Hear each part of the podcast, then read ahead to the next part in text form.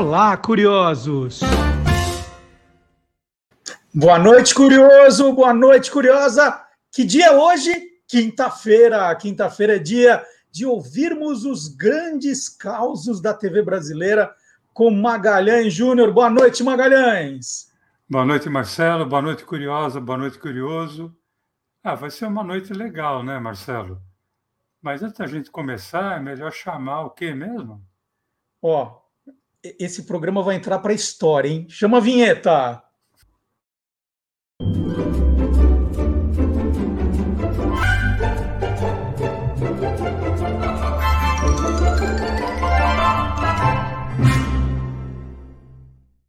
Bom, pessoal, pode sentando que lá vem história, não é isso, Magalhães? É, Marcelo, você sabe que quem vive de escrever está sempre atrás de uma história, pelo menos de um caos, né? E nesses 70 anos aí da, da televisão brasileira, 71, né? Praticamente, é, eu convivo com ela há pelo menos uns 60, né? Então, História da TV, da TV brasileira é o que não falta. Agora, muitas dessas histórias, elas estão relatadas em livros, em sites, até em depoimentos em rede social. Então, eu resolvi fazer o seguinte: eu, eu selecionei dez histórias, dez causos, que não estão em nenhum lugar, Marcelo. Opa! Então é tudo, tudo história que você viveu ou ouviu do, dos protagonistas. Exatamente. Né? Então eu vou, eu vou, como está na moda, eu vou fazer um programa on demand com você. Eu vou te pedindo então histórias. vamos, vamos tematizar os pedidos. Por exemplo, vamos, já que são vividas por você ou hum. ouvidas, né, diretamente de quem as viveu, vamos começar com uma história que, que tem acontecido com alguém que trabalhou com você, Maga. Tá. Bom, então eu vou falar de um. Nossa, é um amigo muito querido, saudoso. O nome dele era Aloísio Ferreira Gomes, mas ele era mais conhecido como Canarinho. Uhum. Né? Canarinho, que era baiano, cantor, compositor, ator, diretor, um cara sensacional, era de uma generosidade a toda a prova, um cara doce, um coração enorme extremamente criativo, principalmente em cena. E o Canarinho, ele era muito amigo do novelista Benedito Rui Barbosa. Benedito Rui Barbosa, autor de vários sucessos de novela, né?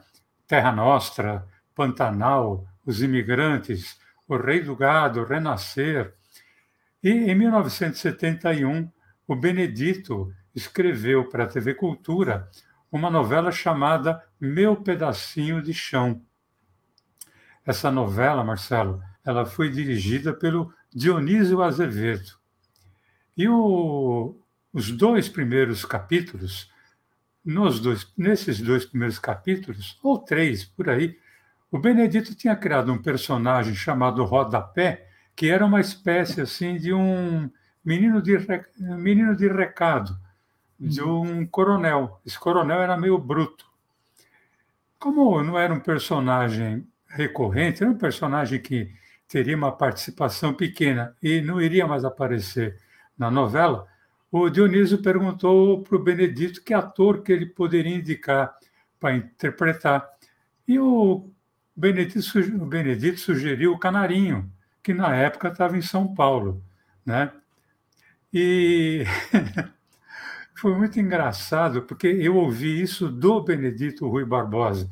Eu não tenho amizade com ele, assim, mas eu ouvi dele numa entrevista que eu fiz com ele. E, mas o Canarinho já tinha me contado que começaram a gravar a novela.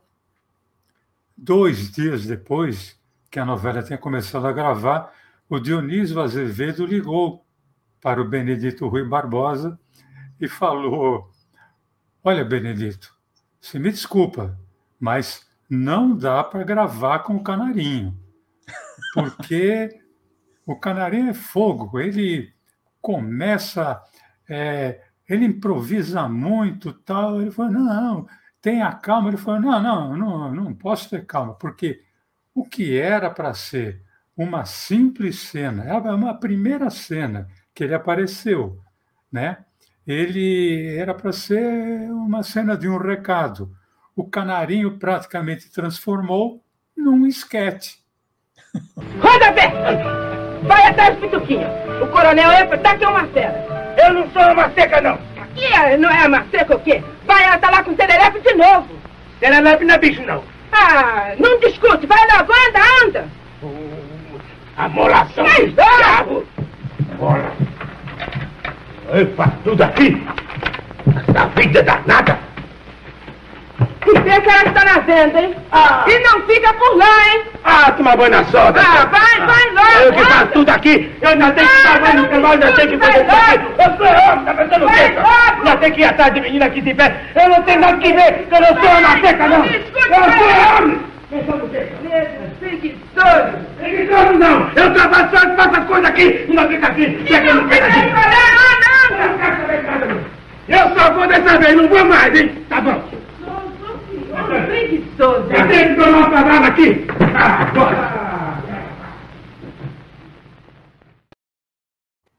Mas afinal de contas, o Dionísio ficou, o Dionísio ficou bravo ou, ou gostou da atuação do Canarinho?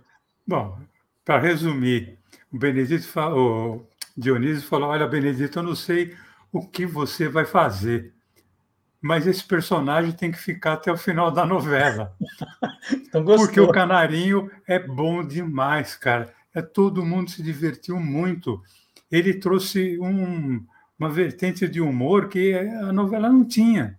E aí o rodapé, né? Que era para ficar para ficar um, dois, no máximo vai três capítulos, acabou participando dos 185 capítulos que a novela teve. Ô, Maga, e agora um, um, uma, uma história curiosa de um programa de competição, vai, que eu sei que você gosta. Bom, eu gosto e esse eu curti bastante, porque, Marcelo, nos anos 1950, a Rádio e a TV Record criaram em conjunto uma competição que era exclusiva para a época de carnaval. Chamava-se Concurso de Resistência Carnavalesca. A ideia era simples, era, era tosca, mas era simples. As pessoas se inscreviam para pular o carnaval desde a meia-noite do sábado até a meia-noite da terça-feira. Olha só. Isso ia sendo. Não era transmitido direto, né? mas a TV Record, em conjunto com a Rádio Record, ela começava a transmitir na meia-noite do sábado, quando dava início ao concurso, né? E ia dando alguns flashes durante a programação e encerrava na terça-feira à meia-noite. Era um tempo em que o carnaval começava no sábado e terminava na terça. Era uma época diferente de hoje, né? No começo, Marcelo, o palco era montado na Praça da Bandeira mas depois ele passou para o Parque do Ibirapuera e depois ele foi realizado, inclusive, no ginásio do Ibirapuera. E eles ficam dançando sem parar ali, é, essa era, essa era a ideia. É, quer dizer, não era sem parar totalmente, né? Cada concorrente tinha direito a 60 minutos de descanso, podia ser 60 minutos direto ou parcelado, mas isso só ocorria cada vez que eles completassem 24 horas sem parar. Aí o cara tinha direito a descansar 60 direto, então 10, depois mais 10, né? Quem completasse 40 horas, isso já nos anos 60, é, ganhava 500 cruzeiros. Quem completasse 50 horas ganhava mais 500.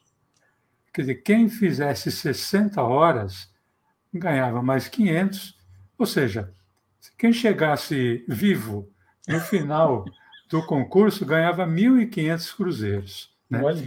Em 1957, por exemplo, o concurso começou com 313 concorrentes e terminou com 21.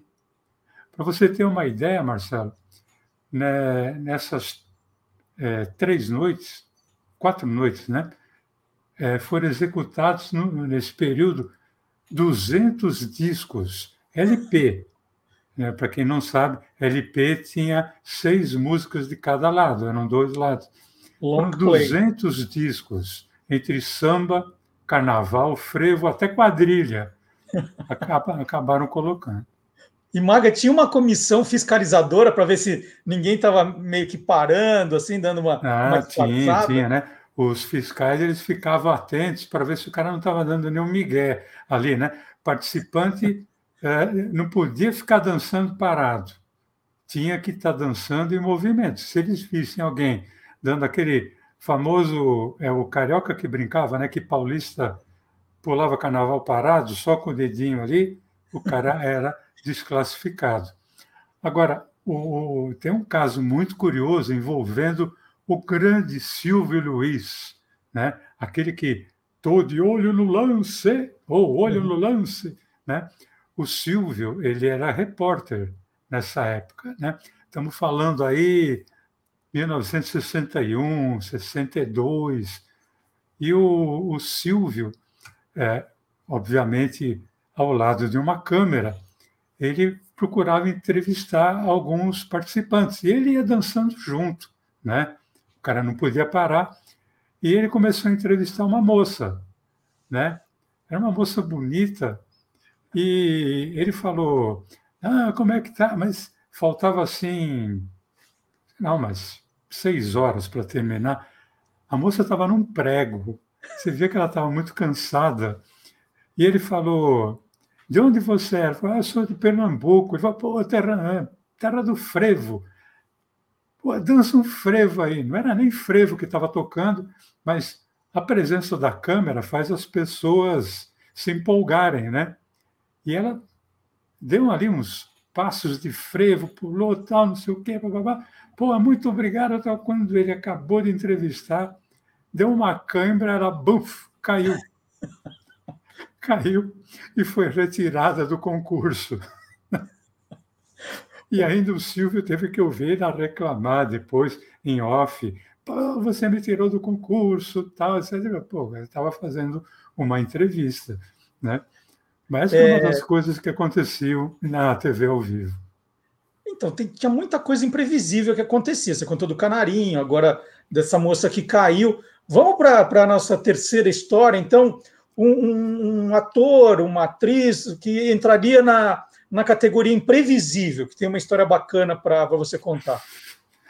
Bom, olha, ele não foi o único, mas eu não preciso lembrar, assim, pensar muito para lembrar do Walter Stewart, um dos caras mais malucos, mais imprevisíveis com quem eu tive oportunidade de trabalhar. Você podia, tinha roteiro, tal, etc., mas você nunca ficava muito tranquilo porque você não imaginava o que ele pudesse fazer em cena.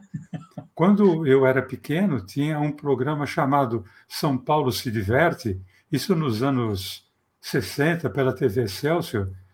A gente sabia que a última apresentação era do Walter Sturt, era um quadro circense, é, um esquete circense, que não tinha diálogo, mas você nunca sabia por onde ele ia entrar, por exemplo. Eu lembro que teve uma vez que era um quarto e você ficava olhando por onde ele vai entrar ao vivo e ele entrou em cena a partir da porta do guarda-roupa. Ele saiu de dentro do guarda-roupa brigando com uma barata, né? Você sabia que era uma barata. Então ele era impressionante o, Walter Stewart, que foi um dos pioneiros da TV brasileira. Né? Ele entrou na, na TV brasileira é, logo no primeiro ano, apresentando o Circo Bombril na TV Tupi, quando a TV Tupi era canal 3 ainda, TV Tupi de São Paulo. E em todos os seus programas, ele era imprevisível. E ele era imprevisível também no programa dos outros. E um dos casos mais antológicos aconteceu, TV ao vivo, claro, envolvendo o Walter Stewart, no tempo em que ele apresentava um programa chamado O Lindo Topa Tudo. Pelo nome, você já pode imaginar que podia acontecer de tudo, né? E ele envolveu um ator que era galã, que fazia o herói Falcão Negro, que era o José Parisi. Nós já falamos do José Parisi aqui, uhum. que ele apresentava, ele interpretava o Falcão Negro. Então, um dia, era um episódio do Falcão Negro, ali, final dos anos 50, então não tem videotape ainda, e o Falcão Negro lutava, era espadachim, né? Era capa-espada. Então ele está lutando ali, ao vivo, tal, etc., e de repente alguém bate a porta. É, só lembrar para o curioso e a nossa curiosa que o Walter morava praticamente ao lado da TV Tupi. Né? Eu fui à casa dele algumas vezes, era assim, 200 metros da, da TV Tupi, tinha uma padaria na, na, na esquina, na outra esquina onde morava o Walter. Então, quer dizer, ele estava. Era muito fácil ele estar ali presente. Então, o Falcão Negro está ali lutando, de repente alguém bate a porta. E era uma coisa que não estava marcada. Né? E o José Paris não era um cara bom de improviso, né? ele era bom de luta, tal, etc. Aí ele acabou de lutar, o, bateu ali no, no figurante com que ele estava lutando. Quando ele abre a porta, pô, era capa e espada, né? época ali, medieval. Está o Walter Sturge de roupa normal, com um papel na mão falando, por favor, é, a sua graça, eu sou Falcão Negro, bravo, espumando, né? E o Walter falou: telegrama para Vossa Senhoria. Entregou e foi embora. o, quem estava presente disse que o, o Parisi bateu a porta do, do cenário, quase arrebentou o estúdio, acabou ali o, o, a, a encenação, acabou o episódio do Falcão Negro. Diz que ele saiu na rua de é, figurino de Falcão Negro e foi a tal padaria, padaria real, que ele sabia que o Walter Stewart estava lá e o Walter realmente estava tomando cerveja. E teve tudo, vindo tomando deixa disso, segurou o Falcão Negro, né? Você é um maluco, tal, né? E diz que o Walter falava assim: você é um trouxa, você não, você não tem improviso nenhum, tirando mau sarro, né? Bom, passa um tempo, é, vários telefonemas para a TV Tupi, dizendo que tinha sido é, muito engraçada aquela participação do Walter, que todo mundo, a gente era muito inocente a TV, né? A gente acreditava em tudo, achava que aquilo fazia parte do roteiro. E aí um dia está o Walter no seu programa O Lindo Topa Tudo, de repente alguém bate a porta. Não estava no, no script, mas para o Walter está no script ou não, não fazia a menor diferença. Né? Aí ele vai, abre a porta e está quem está ali, o Falcão Negro. Né? O que o Zé Paris falou, agora é minha vez de dar o troco. E aí o Falcão Negro diz, por favor, é aqui que mora o senhor Olindo Topa Tudo?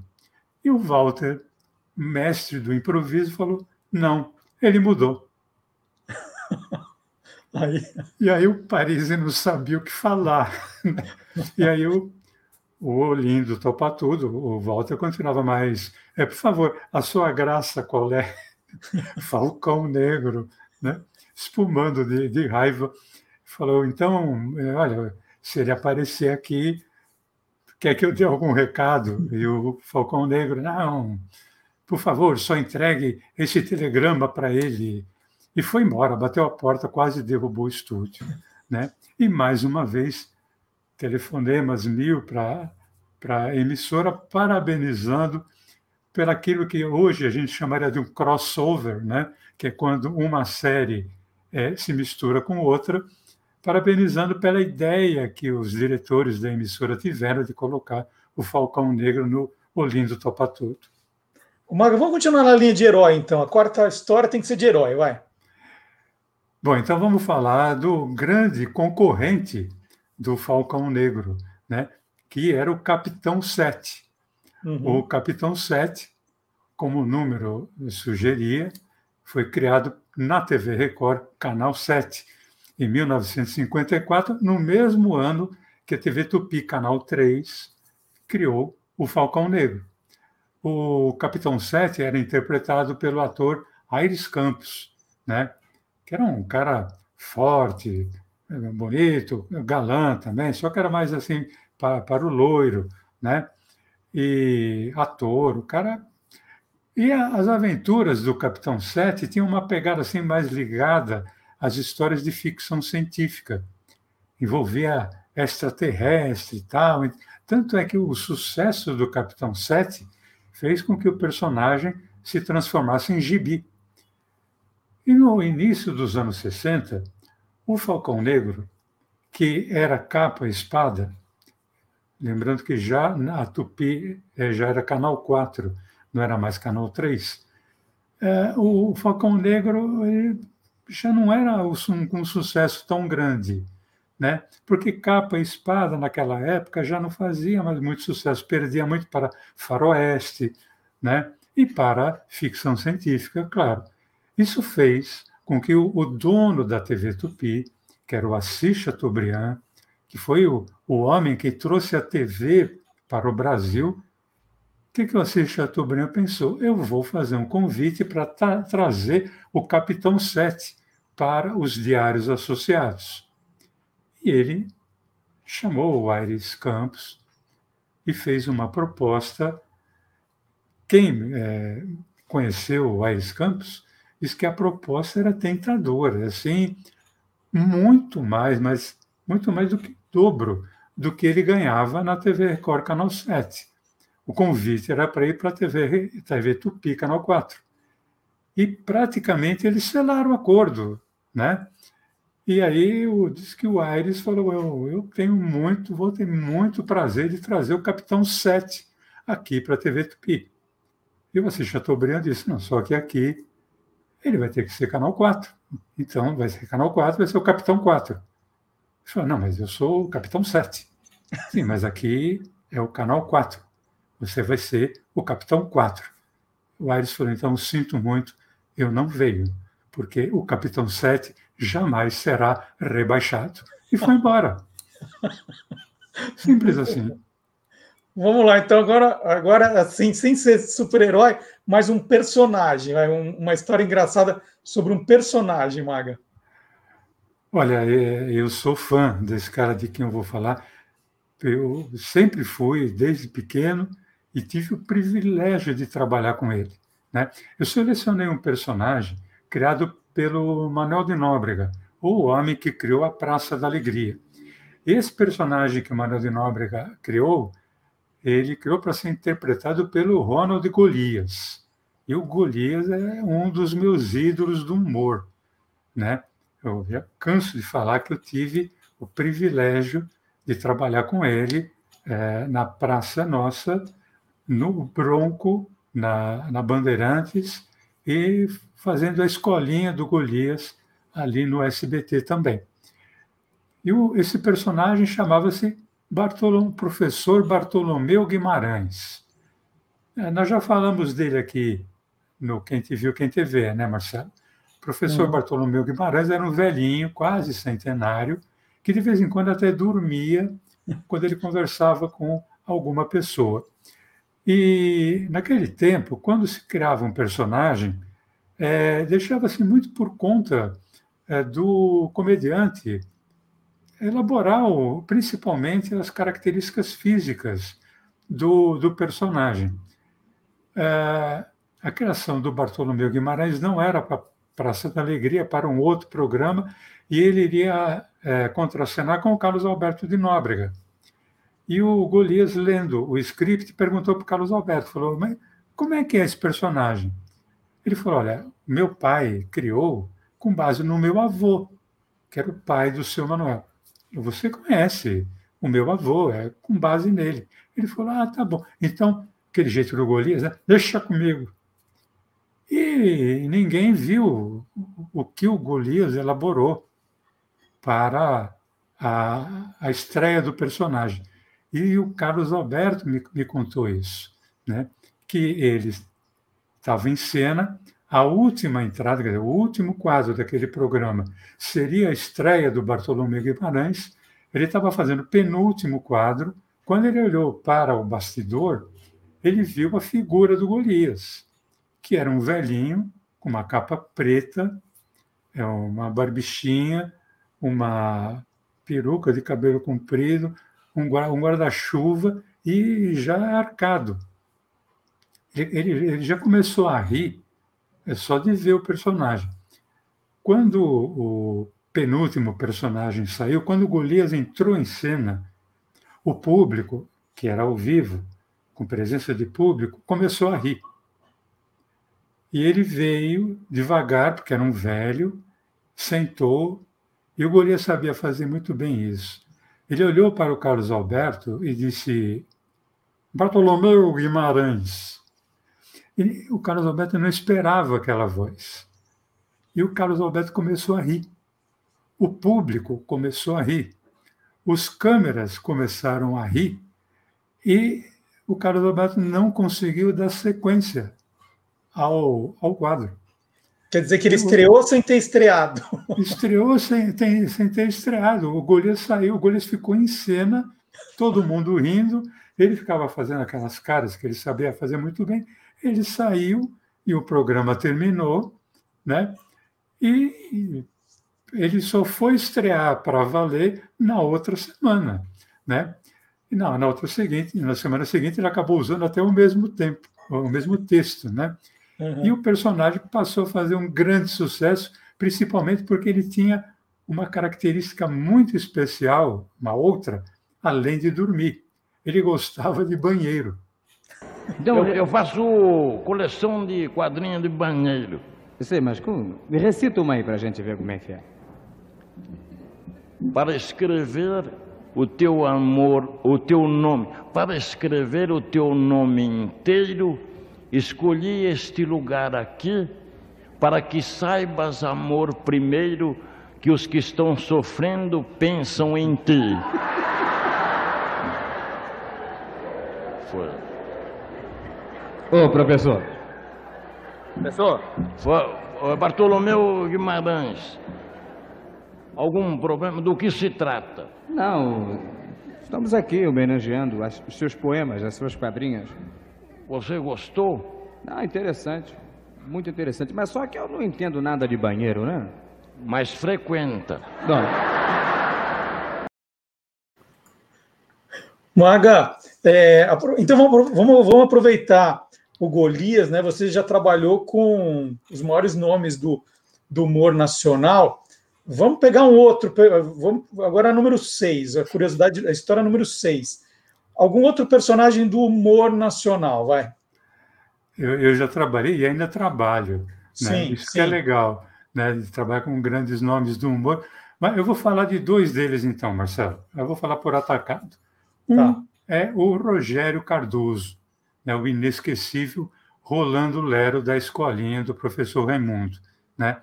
O Rogério ele sempre foi, um, é, utilizando a linguagem tanto da televisão quanto do teatro, ele, ele era um magnífico caqueiro. Né?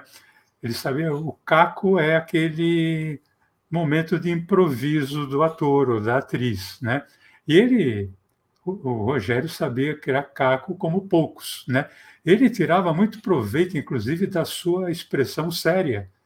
É, ele era muito cínico em, em cena. E teve uma vez na TV Celso, ele participava de um esquete eh, que era ambientado num navio corsário. E ele era assim, tipo um imediato, né? e tinha um momento em que o comandante é, dava uma ordem para ele, né? Imediato, diga que mandei todos os marujos para a ponta do navio. E o, o Rogério, ele seguiu a cena, ele estufou o peito e ele falou: Marujos, o comandante ordena que é para vocês irem. E aí vem a genialidade né, do, do cara que coloca o caco. Porque ele falou: Marujos, o comandante ordena que é para vocês irem para. É, é para eles irem para onde, comandante? Bom, precisa dizer que o comandante Barry, uhum. os marujos também, só que o Rogério permanecia em cena com aquela cara cínica. E olha, é, já era videotape, ainda bem que o diretor teve a sensibilidade de, de não cortar a cena. Né? Essa cena foi ao ar desse, desse mesmo modo. Ô, Maga, você falou que eram dois comediantes. Quem é o segundo, então? Quem é o outro? Bom, o segundo é o mestre, né? O mestre Chico Anísio, um dos maiores criadores de, de personagens que, que a gente conhece, né? Nossa, foram mais de duas centenas, talvez, de, de personagens. E o Chico começou a comandar os seus próprios programas em televisão a partir dos anos 1960, o primeiro deles foi o Chico Anísio Show. Né? E teve um, um caso muito interessante, porque o, o produtor do Chico Anísio Show, produtor em geral, é quem vai dar o aviso de que alguém vai ser mandado embora, de que precisa diminuir o elenco, aquelas coisas. Né? O diretor nunca faz isso, em geral. Uhum. E o, o produtor se aproximou do Chico, que tinha uma característica, ele podia. O Chico era um cara muito generoso. Ele, ele não suportava uma coisa: português incorreto. Né? E o produtor, se, o produtor tinha que dizer para ele, enfim, que eram precisos ser demitidos dois atores do elenco. E ele falou: Chico, uh, eu estou com um problema. E o Chico falou: Não. Ele falou: Não, Chico, eu estou com um problema. O Chico falou: Não, não está, não. Não, Chico, eu estou falando, eu com um problema. Não, não, você está enganado. Porque você está me dizendo que você está com um problema. Na verdade, quem diz que tem um problema, tem dois. Uhum. Aí é que o cara percebeu que ele estava. Bom, agora que eu já resolvi o seu problema, me diga qual é o seu. Eu falei, não, não, esquece, esquece. E foi embora e ninguém foi demitido porque o, o cara não teve coragem de, de continuar a conversar com o Chico depois dessa, dessa lição, que era a característica do Chico. Vamos para um programa infantil, então, que é outro tema que você gosta de relembrar? Vai, é, essa já é a oitava, hein? Eu estou aqui contando. Bom, é um, é um programa que tem um personagem que eu amava, eu gosto até hoje. Agora, você, eu tenho certeza que amava muito mais, né? Porque é um personagem que monopolizou todas as atenções a partir dos anos mil, do final, né? Dos anos 1960, permeou boa parte ali dos anos 1970, chamado Topodídio. Hum, hum, hum. Esse eu oh, sei que você oh, gosta. Olha aqui, olha aqui, ó. É lógico. Eu sabia, né? O Marcelo é eu, eu descobri, eu descobri essa semana que tem no programa, na, na nossa turma, um mais tarado pelo Topodídio do que eu, professor Fábio Dias. Olha. Então olha, ele, ele vai gostar de, de saber dessa, dessa história, Marcelo. Topodídio, né, que em, em, português a tradução seria o Rato Luizinho, uhum. né, que na verdade o, o, personagem do ratinho foi criado na Itália pela Maria Perego. Topodídio que estreou em maio de 1969 participando de um programa chamado Mr. Show, programa de auditório que mesclava humor, música, entrevista e era comandado por ninguém menos do que o Agildo Ribeiro. E a, a parceria do Agildo Ribeiro com o Topodígio foi imediata. Inclusive, nós já falamos disso aqui no, no programa. A participação do Topodígio era de 15 minutos, mas era fantástica. Né? Os textos eles eram é, criados por uma equipe italiana, que era a mesma que manipulava o boneco, né? e eram adaptados à realidade nacional pelo Borjalo e pelo próprio Agildo. Só que tem um detalhe: a voz do boneco, Marcelo, era do italiano Peppino Mazzulo, que não falava uma palavra sequer em português. Uhum. Mas ele decorava o som das palavras do texto e interpretava. E o ratinho, você sabe muito bem, né? ele se transformou em febre aqui no, no, no Brasil. O ratinho, uhum. com orelhudo, mostra ele de novo, Marcelo. Só para. Olha, aqui, as orelhinhas dele. Agora, você imagina ah, aquele, que, aquele cara que tivesse orelha de abano, né? Príncipe Charles. É, Topodídio, né? Uhum. Ou, se fosse o Príncipe Charles, seria Mausoleo Low, né? Uhum. Mas o programa Mr. Show ficou no ar até setembro de 1970. Depois o Topodídio retornou ao Brasil nos anos 1980 pela Rede Bandeirantes. É, ali ele, ele contracenava com o Ricardo Petralha e a voz e, e manipulação era feita pelo Laerte eh, Sarrumor, que era do, da banda Língua de Trapo, banda paulistana, né? e depois foi feita pelo ator e dublador Cassiano Ricardo. Mas voltando a, ao tempo do Agildo, por causa do Mr. Show, e por causa do Topodídio, o Agildo era muito assediado pelos fãs. Fãs dele, Agildo, e os fãs do Topodídio. A maioria acreditava que o Topodídio estava sempre com Agildo. Então, o, Agildo, que na verdade era o amigo do Topodídio, né? onde ele fosse, ele causava furor. Podia ser cinema, praia, teatro, restaurante. Ficou célebre a, a cena da, de uma senhora que abordou a Gildo no restaurante e insistindo para que ele confirmasse que o Topodídio estava escondido no bolso do paletó. E o Agildo, que querendo ali almoçar, jantar, dizia que não, mas a, a senhora insistia, não.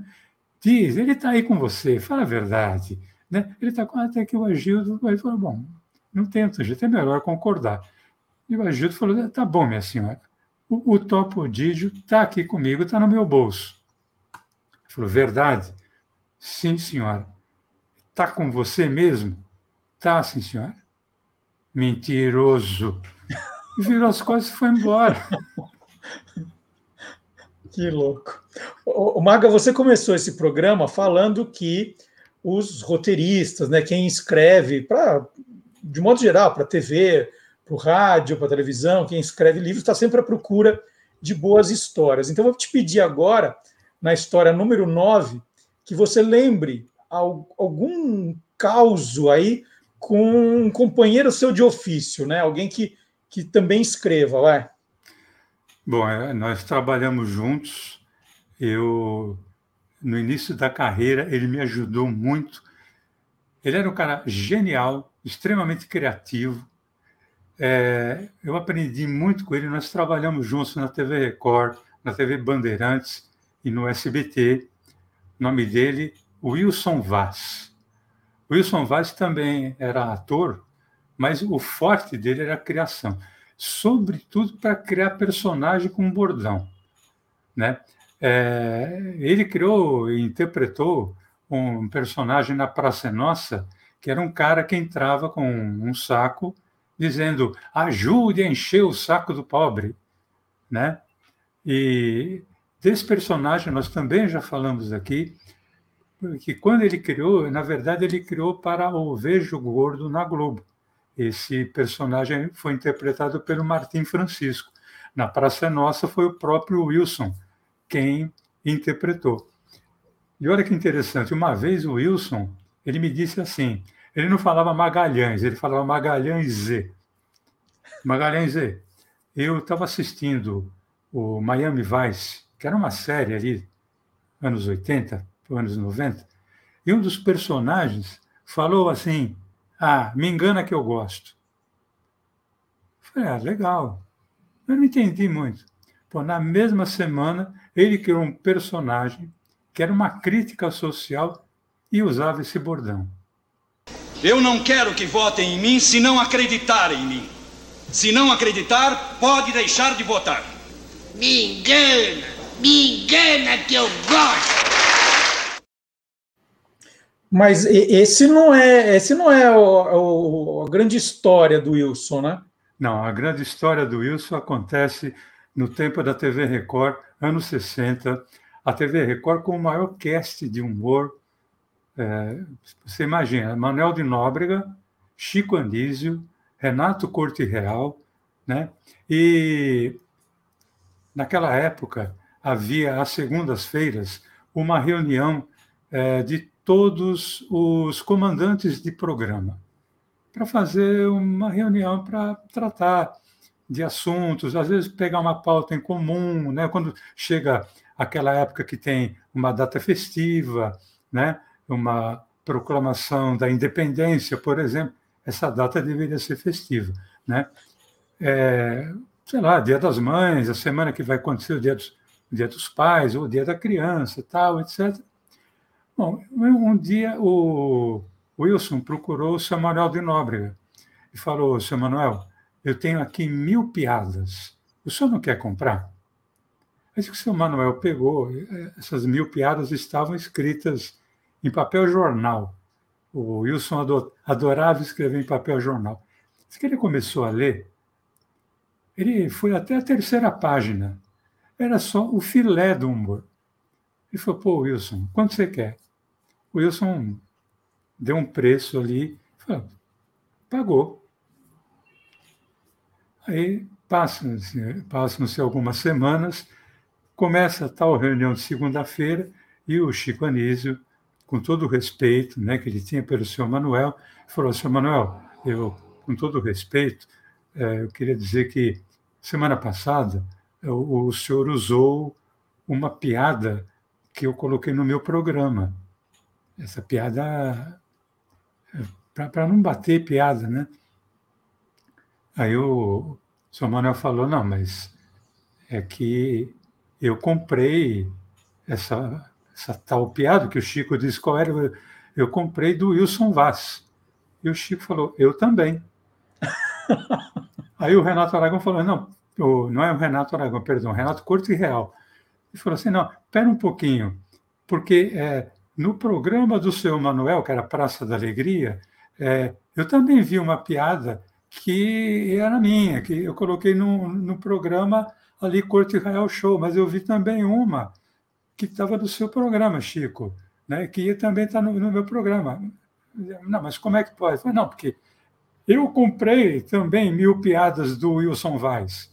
Ou seja, o Wilson Vaz vendeu as mesmas mil piadas para Chico Anísio, Renato Corte Real e Manuel de Nóbrega, sendo que os três trabalhavam na mesma emissora que ele, Wilson Vaz. É coisa, é coisa de gênio. Muito bom. Maga, chegamos à décima história para a gente fechar o programa. Está faltando uma presença feminina aqui. Vamos terminar, então, com um caos é, ligado a uma atriz, uma apresentadora. Vamos lá. É, vou falar de uma mulher que foi muito importante como figura representando o empoderamento feminino na TV, numa época em que esse termo sequer era usado. É, ela se chamava Xenia Bier. Né, a Xenia foi uma das que participou de um programa feminino muito marcante na TV brasileira, chamado TV Mulher, na TV Globo. Era um programa matinal né? E ela passou também pela extinta TV Manchete, a Xenia Bier passou pelo SBT e passou pela TV Bandeirantes. Aliás, na TV Bandeirantes, ela apresentava um programa chamado Xênia e Você. E aí, ela está um dia apresentando o programa Xênia e Você, e chega ali o famoso intervalo comercial, programa ao vivo. Não que não houvesse videotape, mas programa à tarde, programa ao vivo, né? É, para falar diretamente com a mulher. E aí chega alguém do RH, fala, é, dona Xênia, ela está ali no, no bastidor. O break comercial está rolando, fala, olha, eu tenho a, a triste notícia, trazer a triste notícia de que a senhora, é, nós, a TV Bandeirantes não vai mais contar com seus serviços, a senhora está demitida. Ela começou a chorar, né?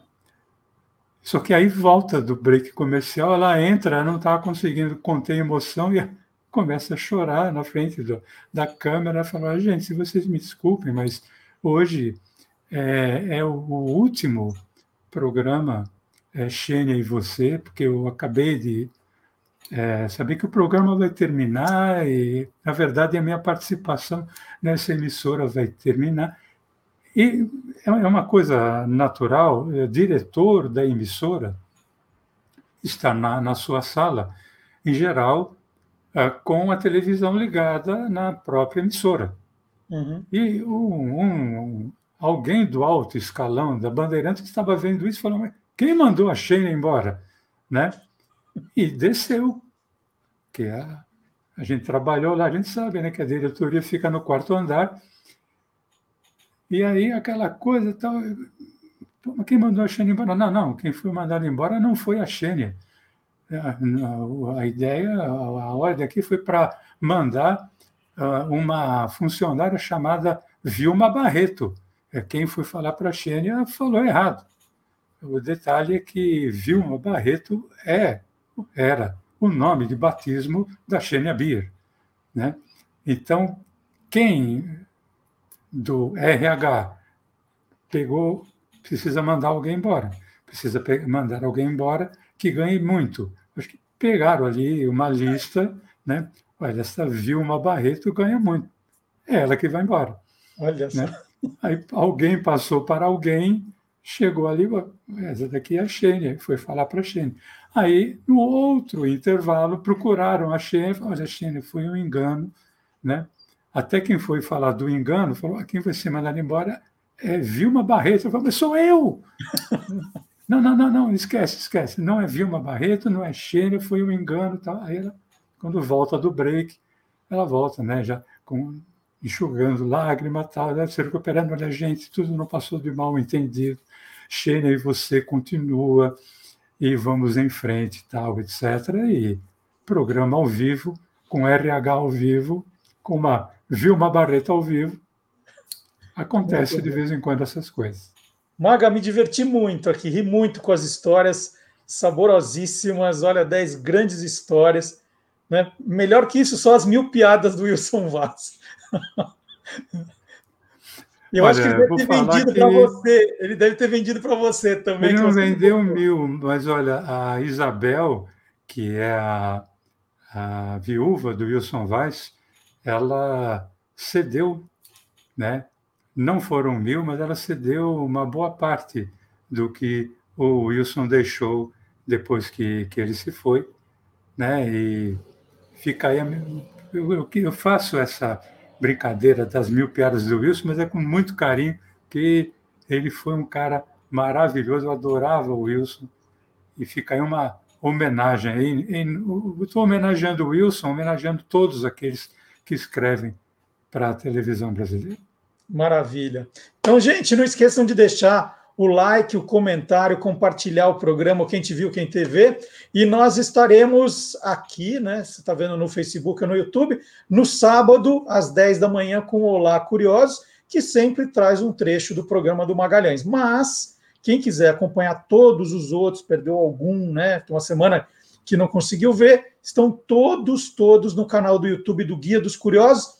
É só clicar em playlists, procurar o Quem Te Viu, Quem TV. Estão todos ali. Maga, sensacional, hein? Estou aqui, me diverti demais. Muito obrigado, viu? Bom, quem agradece sou eu, porque você sabe, né, que contar história é o nosso negócio, né? E quem, como que é? Quem conta um conto, não, aumenta um ponto. É, você imagina, né? É. Quando, quando o Maga começou a contar essa história do Wilson Vaz, ele tinha vendido 100 piadas. Já está em mil, gente. Agora, você imagina, né? Quem daqui, desses curiosos e curiosas, for contar na frente, vai chegar a um milhão.